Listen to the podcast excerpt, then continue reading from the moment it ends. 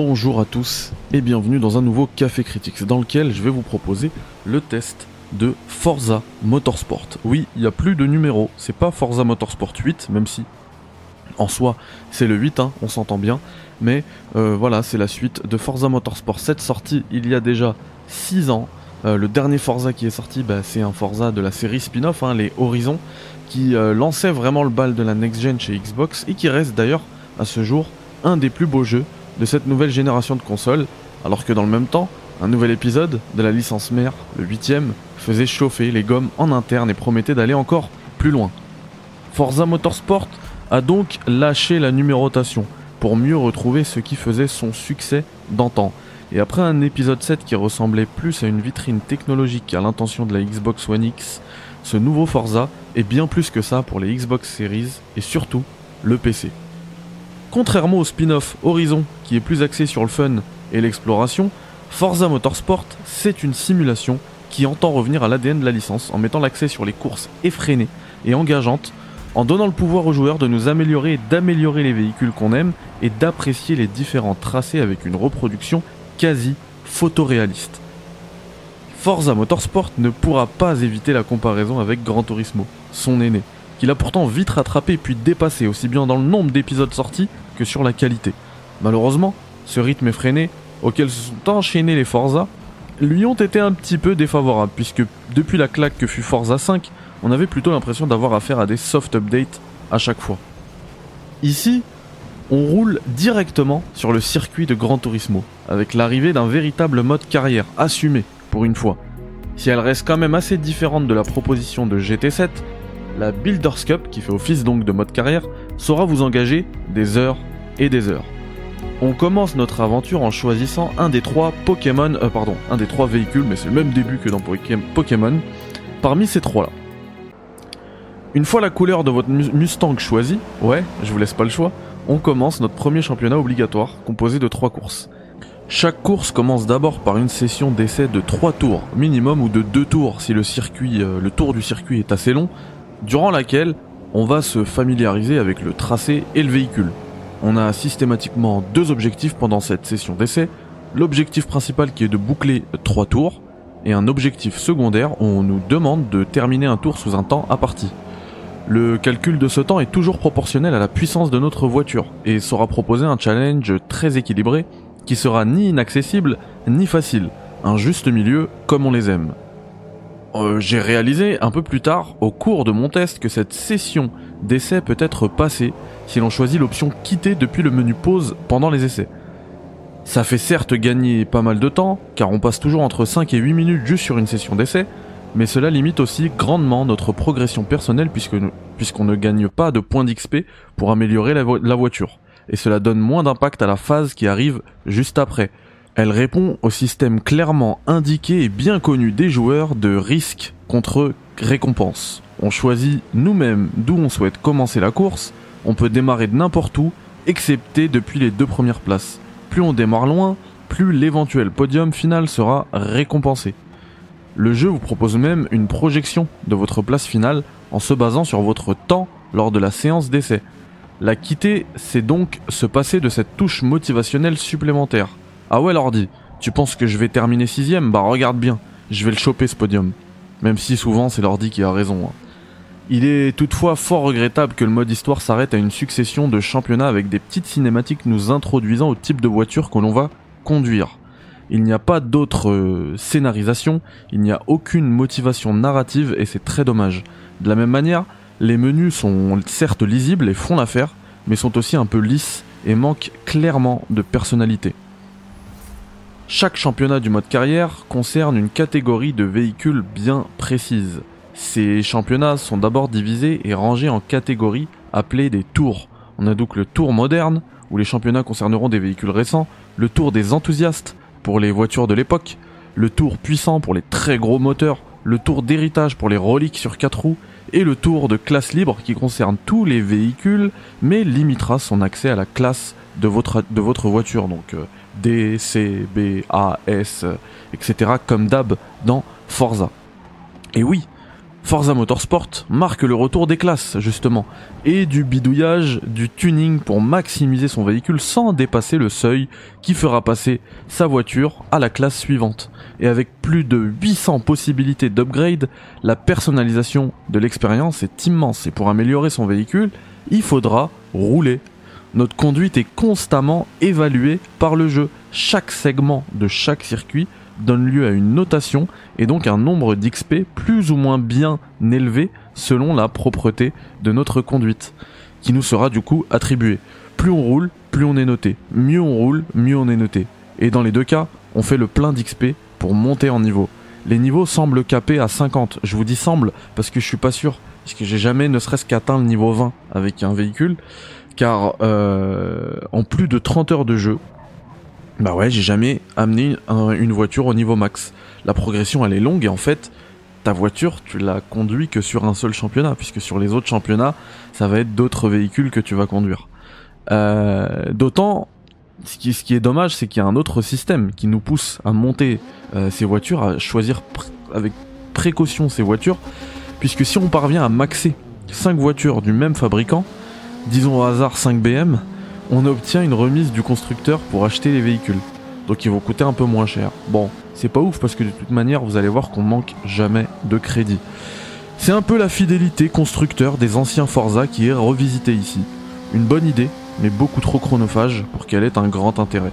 Quoi qu'il en soit, à chaque montée de niveau, on débloque des améliorations possibles pour nos véhicules. La progression est donc lente, mais logique et immersive du coup. On pourra pas prendre une voiture euh, random et en faire une voiture de course à coup de crédit en deux secondes. Ça reste possible, mais ça demandera beaucoup de temps et d'investissement, et du coup, de l'XP et pas des crédits. Les crédits ne servent plus qu'à acheter des voitures. On peut plus améliorer des voitures avec des crédits. Le mode carrière Builders Cup est donc très riche. Chaque championnat commence par une présentation des véhicules qui y figureront et montre tout l'amour que les équipes de Turn 10 portent pour l'automobile. Un petit feeling GT Café, des plus plaisants, qui n'est malheureusement pas assez creusé, restant toujours en surface et qui se révèle finalement trop succinct. Il est toutefois dommageable de voir que sur l'aspect progression du joueur, une ligne VIP nous octroie autant de crédits.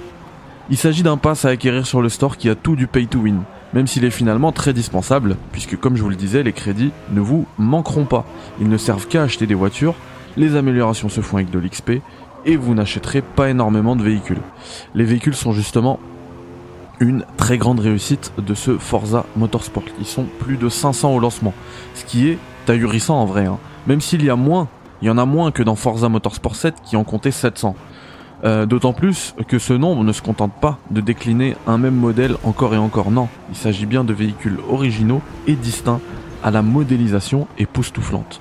Le gap depuis Forza Motorsport 7 permet de retrouver des voitures récentes que l'on n'avait jamais vues auparavant beaucoup de gamos en mode 2020, 2021, 2022, 2023. Ça fait plaisir. Et il y a même la Cadillac qui est sur la jaquette du jeu d'ailleurs, qui est datée de 2024.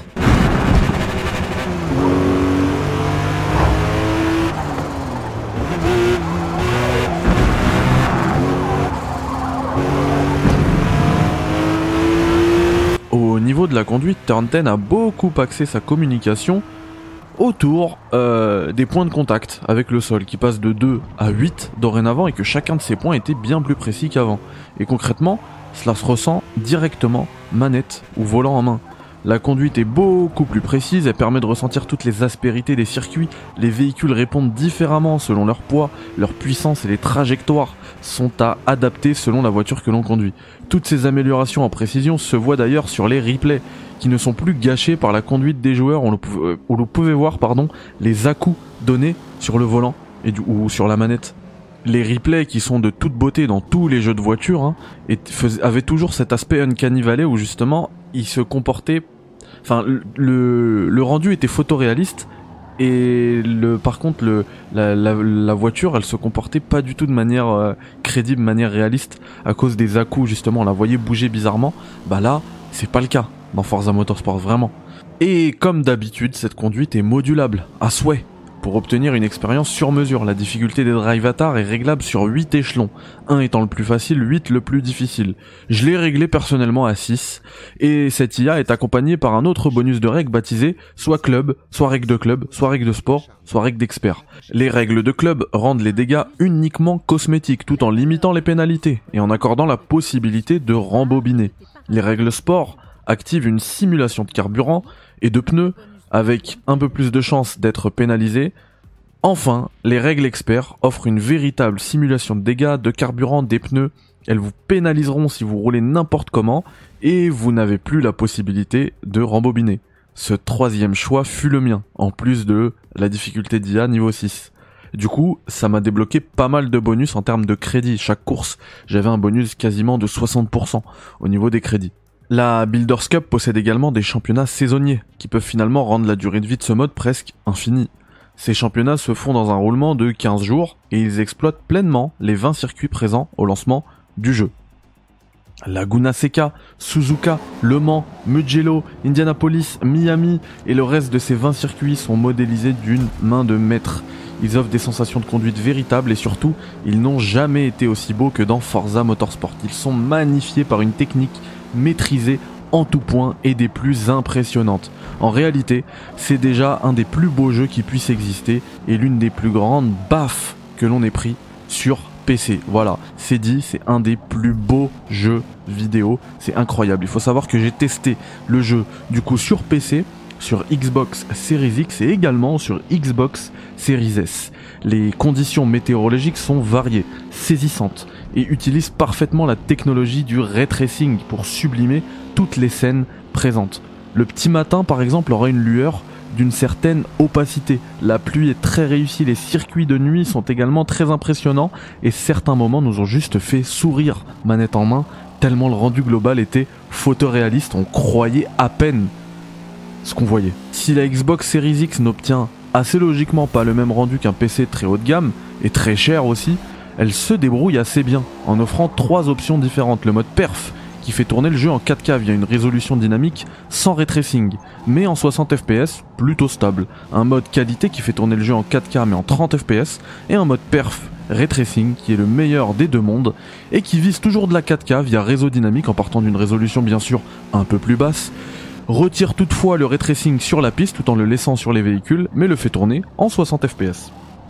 La Xbox Series S offre un mode perf et un mode qualité in-game puis une ribambelle d'autres modes pour les replays afin de goûter aussi au ray tracing. Puisque le ray tracing n'est pas disponible ni en perf ni en qualité.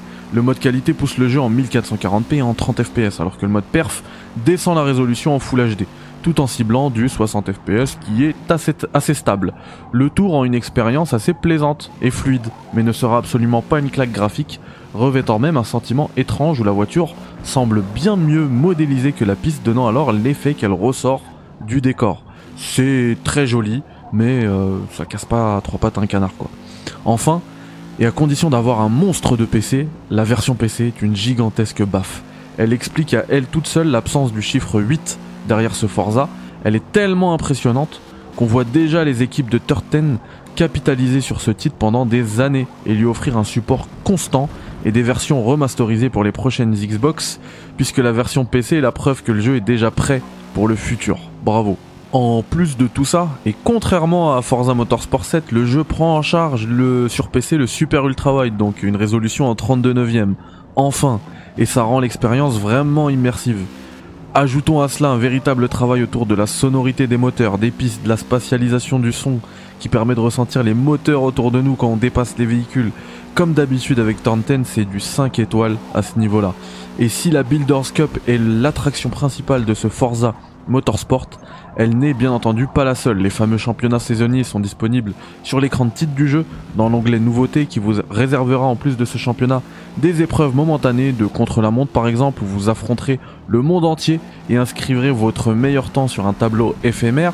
Le mode multi est évidemment de la partie, vous invite à vous confronter à vos amis sur des sessions privées ou au monde entier sur des sessions publiques, mais j'ai pas pu euh, le tester parce que euh, bah voilà, euh, c'était en avant-première, il y avait des sessions pour être tout à fait honnête, il y avait des sessions multi même en avant-première, mais c'était à des dates et à des horaires précises et j'étais pas disponible à ce moment-là.